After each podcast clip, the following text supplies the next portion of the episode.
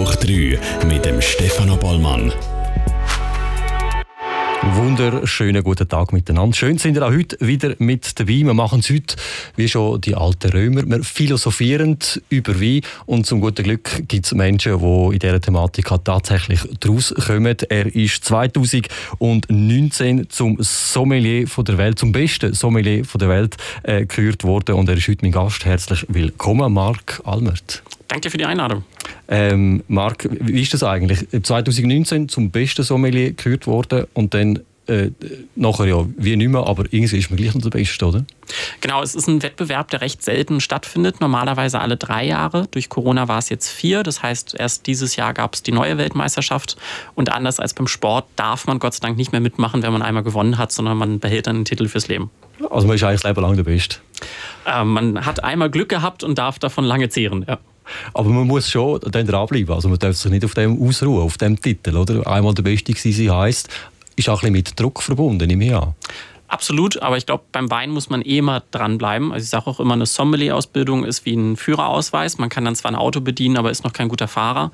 Einfach weil die Weinwelt ja so enorm vielfältig ist, sich auch immer weiterentwickelt durch Klimawandel, durch neue Regionen, durch neue Jahrgänge. Und deswegen ist Wein eh ein Thema, wo einem nie langweilig mit wird. Aber Druck hilft. Das ist wie mit einem guten Wein, oder? Der reift äh, so vor sich her und das ist wahrscheinlich in der Kenntnis auch so, oder? Als Sommelier, man reift mit der Zeit und wird immer noch besser, hoffentlich. Genau, absolut. Ich glaube, es ist wichtig, dass man da immer an seinem Geschmack weiter arbeitet, immer neugierig bleibt. Ich glaube, Neugier ist ein wirklich Kernteil unseres Berufs, zumal es ja nicht nur um Wein geht, sondern ein Sommelier sich ja um viel mehr noch kümmert. Also auch die anderen Getränke in einem Restaurant wie Kaffee oder Spirituosen können je nach Betrieb dazukommen. Natürlich die Zusammenarbeit mit der Küche und zu verstehen, welches Getränk mit welchem äh, Gang besonders gut funktioniert. Und man gleichzeitig natürlich, wenn man dann schon selber etwas greift ist, wie du es genannt hast, auch sich daran engagieren sollte, junge Kolleginnen und Kollegen mit auszubilden. Ich persönlich äh, bin eine totale Weinbanause. Ich äh, weiß zwar, dass es gute Wein gibt, schlechte Wein gibt. Es gibt äh, junge Wein, alte Wein. Äh, äh, über gut ist oder über Zapfen hat, kann ich amigs, äh, nicht so beurteilen. Aber zum Glück bist auch du da und nimmst uns die, nächste, äh, die nächsten paar Minuten mit auf den Weg und ein bisschen in die Welt. Ähm, eben Sommelier. Ähm, ist ein Begriff, den kennen viele, aber was macht ein Sommelier genau? Ähm, klassisch gesehen ist ein Sommelier oder eine Sommelier jemand, der in einem gastronomischen Betrieb arbeitet, also in einem Restaurant, einer Weinbar oder ähnlichem ähm, oder einem Hotel wie bei mir und sich da um das Angebot der Weinkarte kümmert, also überlegt, was kaufe ich ein, wie platziere ich das auf die Karte, ähm, was tue ich vielleicht in Offenausschank, ähm, entsprechend sich darum kümmert, dass auch das Team darüber Bescheid weiß und dass das halt regelmäßig ändert, gerade wenn zum Beispiel Speisekarte sich ändert. Je nach Betrieb kommen dann noch andere Getränke oder auch Zigarren oder Käse hinzu. Oft ist es aber wirklich der Wein als Hauptrolle. Ähm, so war lange das Verständnis für diesen Beruf. Inzwischen gibt es aber auch viele Sommeliers, die zum Beispiel im Handel tätig sind und in einem Weingeschäft, wie zum Beispiel bei uns bei Bourre Lacroix, ähm, die Kunden beraten, welcher Wein gut passt oder ihren Geschmack trifft. Äh, es gibt natürlich schreibende und auch bloggende und influenzende Sommeliers inzwischen. Also im Prinzip es hat sich ein bisschen jetzt ähm, vervielfältigt, dass viele Menschen über Wein oder andere Getränke sprechen und da andere mitnehmen und ihnen zeigen, dass Wein eben auch für, wie du es nanntest, Weinbanausen Spaß machen kann. Weil ich glaube, das Gefährliche ist immer, man denkt, ah, ich verstehe nichts von Wein, dann bestelle ich mir lieber direkt was anderes. Aber ich glaube, jeder weiß, was ihm schmeckt oder nicht. Und das sollte man immer auf sich selber hören. Also ich spüre raus, in der Gastronomie ist der Sommelier ganz ein wichtiger, zentraler äh, Beruf. Also ein guter Sommelier verhilft dir zum Erfolg. Ein schlechter, äh, den, den kannst du, auch, blöd gesagt, ein bisschen ablausen. Sowohl als Gastronom als auch als Gast, weil ich glaube, ähm, der Sommelier oder die Sommelier ist jemand, der im Laufe des Tages sehr, sehr oft am Tisch steht. Ähm, Beispiel, wenn mein Menü im Pavillon im Borolac eine Weinbegleitung gestellt, gibt es bis zu sieben Weinen, die wir dann kurz einschenken, erklären. Ähm, und wenn das A schon ein unsympathischer Mensch ist, dann wird es schwierig. Ähm, B, wenn der die Weine völlig überteuert anbietet, hat der Gast keinen Spaß. Wenn sie unter Einkaufspreis verkauft werden, hat der Gastronom keinen Spaß. Und so muss man da die goldene Mitte finden und wirklich als Entertainer sowohl für die Gäste als auch fürs Team da sein. Deprimiert dich das ein bisschen, wenn äh, Konsumenten, Gäste in einem Restaurant, im Hotel, wie auch immer, am, am, wie soll ich sagen, dem Sommelier jetzt wenig Respekt zollen? Also, wie gesagt, das ist eigentlich das A und O für ein gutes Nachtessen. Ähm, also das Essen kann noch so gut sein, wenn der Wein nicht schmeckt, dann ist es auch Pech gewesen, oder? Ähm, nee, eigentlich nicht, denn für mich ist wichtig, es geht immer um die Gäste. Ähm, wir haben einen dienenden Beruf, das heißt, wir sind für unsere Gäste da äh, und wir können einen Teil dazu beitragen, dass die Gäste einen tollen Moment haben, sei es bei uns auf der Terrasse, sei es in der Weinboutique oder woanders. Ähm, und da geht es nicht um uns, weil ich sehe den Sommelier immer als Botschafter, weil ich mache ja den Wein nicht, anders als ein Barkeeper, der einen Cocktail mixt oder ein Koch, der das Gericht erzeugt, ähm, sondern am Ende vom Tag mache ich den Zapfen aus der Flasche und schenke ein. Ähm, und ich glaube, da ist wichtig, dass man eben im Weingut, im Weinberg gut zuhört, was haben sich die Winzer und Winzerinnen dabei gedacht, als sie diesen Wein gemacht haben, was ist besonders an dieser Traube oder an diesem Ort ähm, und das dann seinen Gästen erzählt unter Berücksichtigung davon, was die Gäste denn wünschen. Dass man am Anfang wirklich gute Fragen stellt, um rauszuhören, ist das jemand, der jetzt eher einen leichten Roséwein wünscht oder jemand, der einen wirklich kräftigen Rotwein mit viel wünscht. Und deswegen sehe ich uns eher so als Mittler als, äh, und nicht als Protagonist. Aber kann man schon sagen, ihr seid eigentlich der Marketing-Spezialist für für das gute Ambiente, für das Wohlfühlklima. Ähm, du hast es vorher schon angesprochen, oder? die Speiskarte spielt eine Rolle. Also du bist auch im engen Kontakt mit der Küche. Ähm, macht man sich aber auch Gedanken, was für ein Wein passt überhaupt ins Lokal, ins Restaurant? Ähm, oder sagt man einfach, ich finde das, das, das ein guter Wein, aber doch sich auseinandersetzen auch ein mit der Positionierung vom Restaurant? Absolut. Ich glaube, es ist wichtig, dass man so ein bisschen den Charakter eines Restaurants oder Hotels wahrnimmt. Wir sind zum Beispiel jetzt nächstes Jahr 180 Jahre schon an dem Ort. Ähm, entsprechend ist der Weinkeller sehr historisch und da richte ich mich natürlich ein bisschen nach bei der Weinkartengestaltung. Ist auch manchmal ganz komischer Gedanke, wenn man sich denkt, ich kaufe jetzt eine Flasche Wein ein und die werden dann meine Nachfolger in 40 oder 50 Jahren erst verkaufen. Ähm, aber das ist bei Wein manchmal so, gerade bei den ganz großen Namen. Ähm, und da spielt der eigene Geschmack schon eine Rolle, aber ich glaube, jeder Sommelier und jede Sommelier kennt das, wenn man Wein probiert und sagt, Mensch, das würde ich gerne auf die Karte nehmen, denkt man eigentlich direkt schon dran, ah ja, das würde dem und dem Stammgast jetzt gut gefallen, dass man so ein bisschen auch sich danach richtet, was die Stammgäste oft trinken. Wie bist du eigentlich auf die Faszination gekommen, sich mit äh, Wein tagtäglich auseinandersetzen? Äh, über Umwege. Ich komme aus Köln. Das ist eine Stadt, die eher für Bier als für Wein bekannt ist. Und, Kölsch. Genau, die einzige Sprache, die man trinken kann. äh, und dann habe ich gemerkt, dass mich Hotellerie begeistert, weil ich schon immer gerne mit Menschen geschafft habe. Ich habe immer gern ähm, viele Sprachen gesprochen, bin gerne viel gereist und dachte, ich fange mal eine klassische Hotelfachlehre an und dann war so ein fernes Traumziel, dass ich Hoteldirektor werden möchte. Und während dieser Ausbildung war das erste Mal, dass mir ähm, alkoholische Getränke geschmeckt haben. Ich war auf den ganzen Schul- und Matura-Feten immer der Uncoole mit der Cola im Glas äh, und mochte kein Bier, mochte keinen Wein und habe dann gemerkt, es gibt doch Weine, die mir gefallen und hatte dann das Glück, dass mich ein paar Leute an die Hand genommen haben, mit in Weingüter genommen haben, mit zur Weinlese genommen haben ähm, und ich wirklich merken konnte, wow, das ist total vielfältig. Ähm, und dann habe ich nochmal kurz gedacht, das bleibt ein Hobby, aber dann merke ich, der Wunsch nach diesem Hobby ist so groß, dass ich dann in eine Weingegend gezogen bin, ähm, meine erste Jungsfamiliestelle hatte und dann ab da ging es wirklich los, dass Wein täglicher Bestandteil des Lebens wird. Also hast du eigentlich äh, Köln auch müssen verlassen, weil du kein Bier trinkst?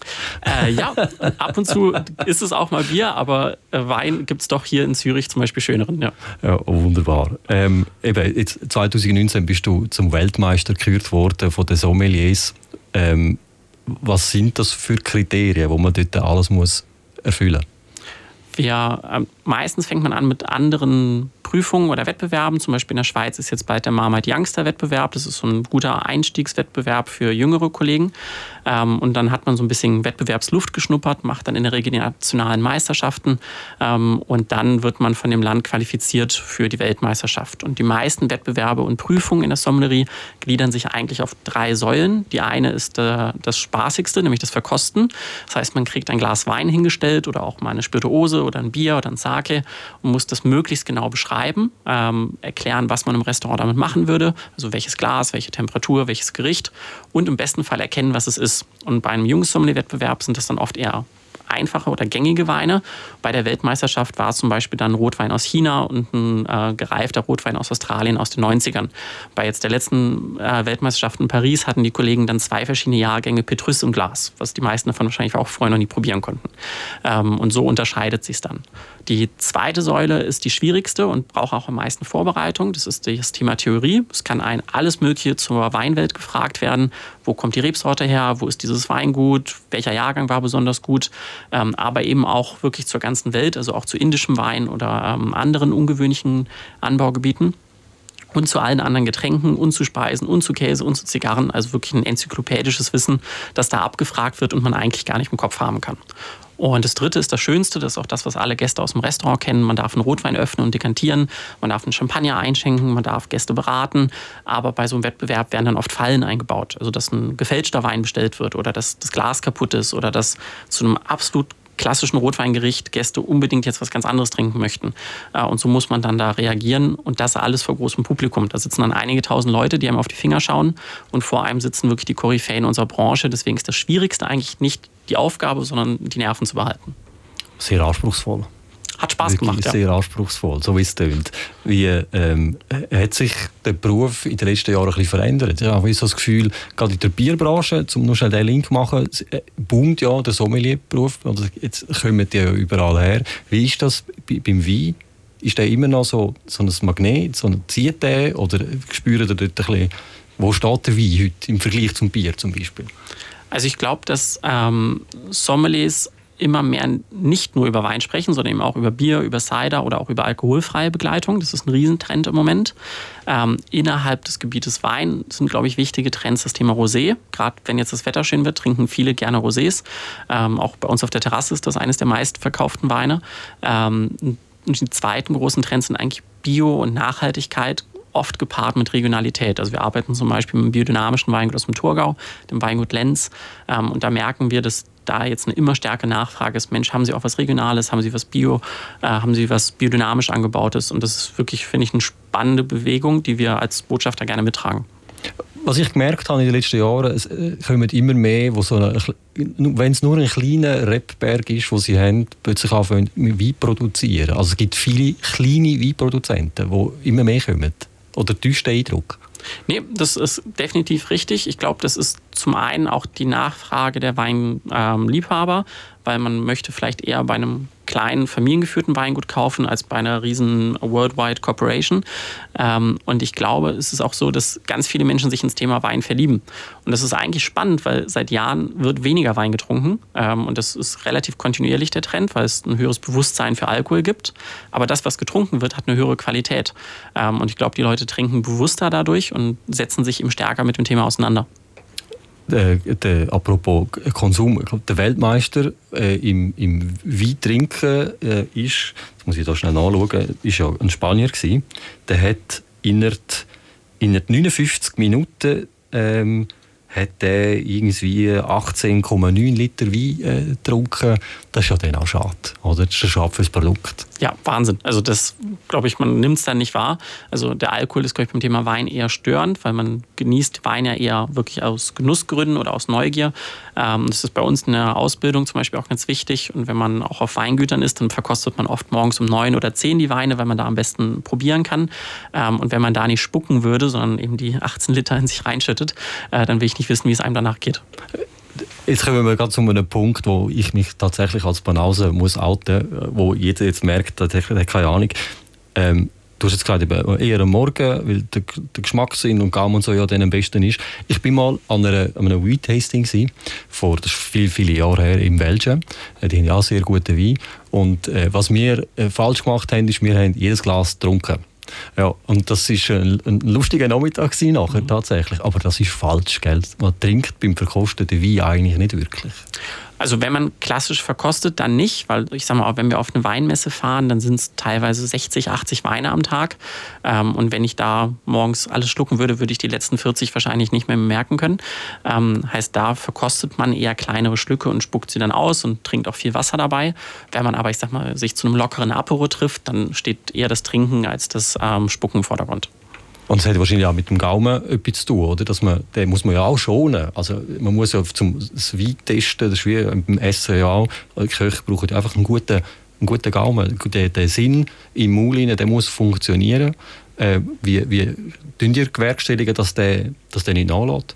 Ich glaube, viele, die sich mit Sensorik beschäftigen, egal ob es ein Parfümeur ist oder ein Koch oder ein Barkeeper oder ein Sommelier, ähm, gehen bewusster durchs Leben und nehmen was wahr. Also Beispiel, man liest oft, der Wein riecht nach Waldboden. Wenn ich nie im Wald gestanden habe und darüber nachgedacht habe, was ich da gerade rieche und versuche mir diesen äh, Geruch zu merken, dann kann ich das ja im Wein auch nie erkennen. Und ich glaube, da ist ganz wichtig, dass man wirklich Dinge bewusst wahrnimmt. Also eine klassische Bewegung von Sommeliers ist, wenn sie einen Teller hingestellt bekommen, dass sie erstmal dran riechen. Äh, und das machen, glaube ich, manche unbewusst, aber man muss es sich eben bewusst machen, damit man möglichst viele Aromen sich abspeichern kann. Ich will sagen, also man muss sich das ja irgendwo einmal abspeichern, eben halt dann mal in den Wald stehen und das einfach aufnehmen oder am Strand oder wo immer der Wein. Also eigentlich ein guter Sommelier ist auf der ganzen Welt schon mal und hat überall äh, die Gerüche, die dort sind, schon mal irgendwo können aufnehmen oder Weil der, der Geruchssinn, das ist ja spannend, der speichert sich ja sehr gut ab. Oder wenn man irgendwo etwas schmeckt, hat man gerade ja, eine Assoziation. Genau, und ich glaube, viele kennen das, dass man an was riecht, auch an einer Blume oder so, und sagt, Mensch, das kenne ich, aber man kriegt die Worte nicht raus, was es jetzt ist. Und das hilft eben, wenn man das regelmäßig bewusst macht. Ähm, und das ist zum Beispiel auch bei der Ausbildung von Sommeliers ganz wichtig, dass sie regelmäßig klassische Weine probieren und dann eben auch unter Anleitung merken, ah, so riecht Schwarzkirsche, so riecht Leder, so riecht ähm, Brombeere etc., dass man das wirklich differenzieren kann. Da, ich weiß, es gibt weiße Trauben, rote Trauben mit und ohne Kerne und dann ist mein Wissen schon, äh, schon weg. Was muss man, muss man als Sommelier jetzt über den Wein raus ähm, äh, auch viel allgemein Wissen um den Wein herum haben? Definitiv. Also es hilft auch, wenn man regelmäßig mit Winzern und Winzerinnen im Kontakt steht, um zum Beispiel zu verstehen, wenn das Wetter sich verändert, ähm, warum sind die nervös? Also beispielsweise es gab jetzt lange ja eine Dürre in vielen Teilen Europas, auch bei uns in der Schweiz. Das ist was, wo Winzer dann wirklich Stress bekommen. Die freuen sich dann über den Regen, wo unsere Gäste auf der Terrasse eher sagen, Mensch, doof, dass es regnet. Also merkt man, wie unterschiedlich die Wahrnehmung ist. Man sollte so ein Grundverständnis dafür haben, wie ein Wein gemacht wird. Ähm, und auch sonst einfach sich darüber informieren, was sind Trends in der Gastronomie, was gibt es sonst noch für Getränke, was gibt es jetzt für neue Gerichte und da offen sein. Aber ich die meisten, die ich kenne in dem Beruf, reisen auch gerne, genießen und trinken äh, und essen selber gerne. Und ich glaube, das ist wichtig, weil sobald was Spaß macht, ist es dann keine Arbeit mehr, sich damit zu beschäftigen, sondern es ist ein Hobby, für das man netterweise auch arbeiten darf. Dann äh, würde ich vorschlagen, wir testen mal dies Allgemeinwissen rund ums Thema Wein. Ich habe vier Behauptungen äh, mir notiert und bin ganz gespannt. Äh, Behauptung Nummer eins. Ich behaupte, an einer Auktion in Hongkong 2010 ist ein 1869er Lafitte Rothschild für unglaubliche 230.000 US-Dollar verkauft worden. Die genaue Zahl wüsste ich jetzt nicht, aber es kommt hin, weil gerade die Weine des vorletzten Jahrhunderts ja jetzt schon, sind so rar und gerade auf den Auktionen schaukelt sich das dann manchmal gegenseitig hoch. Kann ich mir gut vorstellen, dass es stimmt. Es stimmt tatsächlich und noch ein Fun Fact dazu, der gleiche Wein mit dem Jahrgang 2015 kriegt man aber schon für 10 Franken. Das würde mich tatsächlich überraschen. Das klingt dann fast nach einer Fälschung, weil äh, Lafitte Rothschild kostet leider, muss man sagen, oft ein paar hundert Franken, wenn nicht ein paar tausend. Ähm, aber es gibt zum Beispiel Lafitte Rothschild mit zwei T statt einem T. Ja. Ähm, der kann dann gut um die 10 Franken sein, aber das sind eben diese äh, bösen Menschen, die dann mit Weinfälschungen Geld verdienen. Okay, das, äh, das äh, könnte durchaus sein in dem Fall. Also, äh, zweite ähm, äh, Behauptung. Die grösste Weinflasche der Welt ist 4,30 Meter hoch und 3,77 Meter breit und sie steht im Museum in London. Ich dachte immer, es gibt einen in Österreich, äh, die noch größer ist, aber es kann sein, dass die sich jetzt bewegt hat oder jemand noch eine größere gemacht hat. Kann gut sein. Ja, laut meiner Recherche ist das die grösste Flasche der Welt, genau mit dieser Masse. Sie steht aber nicht in London, sondern sie steht hier in der Schweiz, in einem Autohaus im Parterre. Ah, wow, okay. Also man muss gar nicht so weit fahren, um die mal anschauen äh, Behauptung Nummer drei: Das grösste Weinfass der Welt hat Platz für 1,7 Millionen Liter Wein. Als Fass würde es mich überraschen, als Stahltank wäre das möglich, weil es gibt sehr, sehr große Stahltanks, wo industrielle Weine produziert werden. Als Fass kann es sein, das wäre dann aber sehr bruchanfällig. Ja, das Fass gibt es tatsächlich, es ist in Deutschland. Äh, aber ein Fun Fact auch zu dem, es ist zwar das grösste Weinfass, aber es ist noch nie ein Wein drin gewesen. Ah, okay, das macht Sinn. das macht Sinn. Also, äh, und jetzt kommen wir äh, zu der letzten Behauptung, oder ist auch ein eine Frage. Ähm, welche Nation trinkt am meisten Wein? Äh, je nachdem, welche Statistik man nimmt, der Vatikan, ähm, weil es da eben keine Kinder oder ähnliches gibt, die die Statistik verfälschen. Sonst sind es meistens je nach Jahr entweder Spanien äh, oder Frankreich, die sehr weit oben sind. Also wir nehmen die Statistik und du hast es richtig gesagt, das ist der Vatikan. Viele denken ja wahrscheinlich Frankreich oder Italien, mhm. weil das am naheliegendsten wäre. Äh, nur schnell zur Erklärung, wir reden vom Pro-Kopf-Verbrauch. Äh, dort ist es im Vatikan bei 74 Liter pro Jahr. Wenn man das abrechnet auf den Tag, dann sind es aber nur noch 0,2 Liter. Äh, aber man sagt ja, ein Gläschen Wein pro Tag sei gesund. Und ich glaube, was spannend ist, wenn man die Statistik sich weiter anschaut, die Schweiz äh, pendelt in der Regel zwischen Platz 4 und 5 in der Welt. Ähm, und das zeigt, wie wichtig hier der Weinkonsum ist. Und ich glaube auch, wie du sagtest, der Austausch mit vielen Kleinwinzern hier vor Ort, wenn ein Tag der offenen Weinkeller oder ähnliches ist. Und es zeigt, wie, ähm, welchen Stellenwert Wein hierzulande in den Restaurants, aber auch daheim hat. Wie steht es eigentlich um deinen Weinkonsum?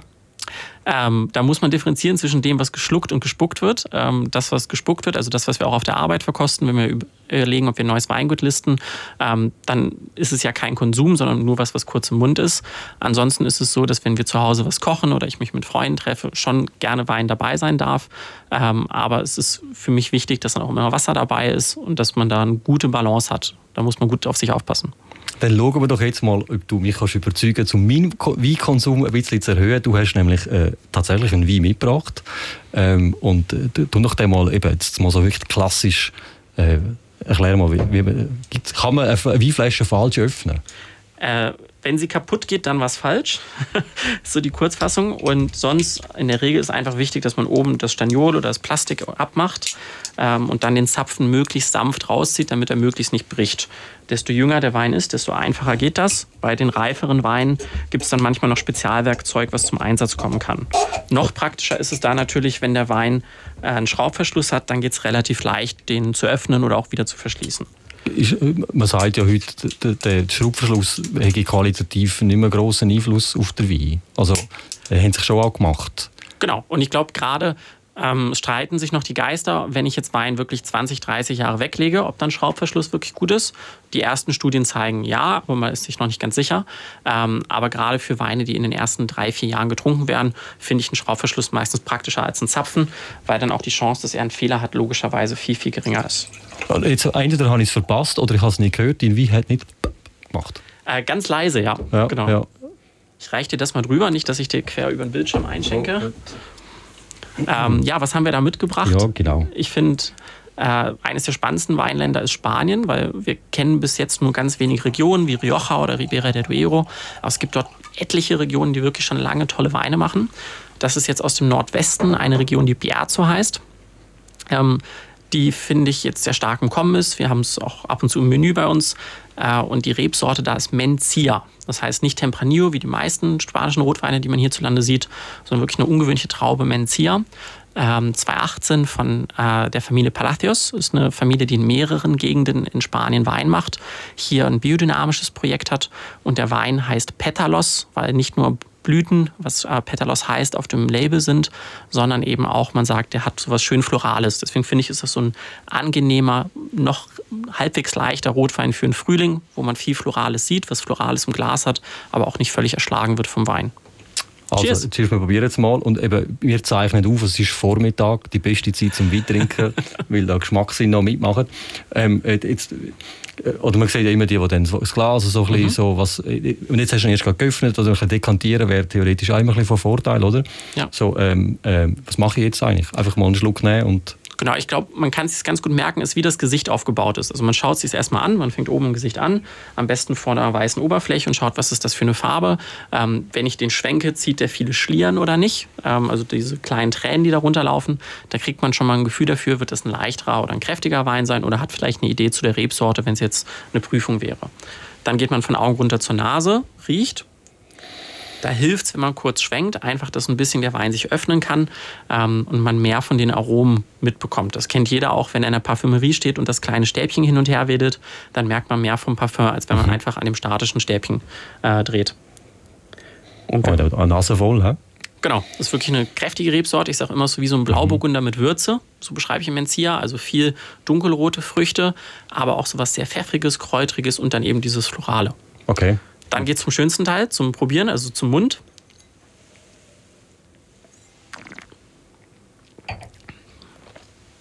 Auch da hilft es, wenn man ein bisschen Luft dazu nimmt. Das ja. kennen wir alle auch, wenn wir erkältet sind und die Nase zu haben, dann schmeckt selbst ein Curry eher mild. Deswegen auch beim Wein Mund dazu nehmen möglichst den Wein dabei im Mund lassen. Ähm, und dann mit dieser Luft und Wein im Mund, dann klappt es ganz gut. Und dann schaut man einmal, riecht es oder schmeckt es so, wie es gerochen hat. Ja. Ähm, und dann schaut man sich die Struktur an. Also wird der Mund ganz trocken, weil es bitter ist? Ähm, Kriege ich auf einmal viel Speichel, weil es eine hohe Säure hat? Und ist es insgesamt harmonisch oder so, dass man das Gesicht verzieht und sagt, oh mein Gott, wie könnt ihr sowas nun trinken?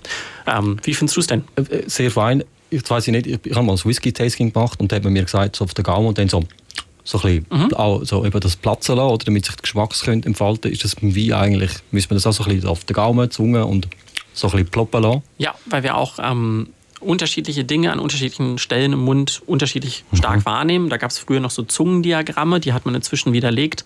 Aber es ist schon so, dass manche Teile der Zunge empfindlicher sind als andere. Ähm, und da hilft es eben, wenn man es einmal durch den Mund spülen lässt und dann runterschluckt oder spuckt. Ja. Das schmeckt sehr fein. Ja. Und das für dich ja. als Nicht-Weintrinker? Ja, das jetzt für mich als nicht. Es ist ein bisschen säuerlich, gell? Ja. ja. Nicht so süß, jetzt eigentlich fürs schöne Wetter mhm. äh, eigentlich wirklich ideal. Wunderbar. Wir äh, nähern uns schon am Ende von unserer Zeit.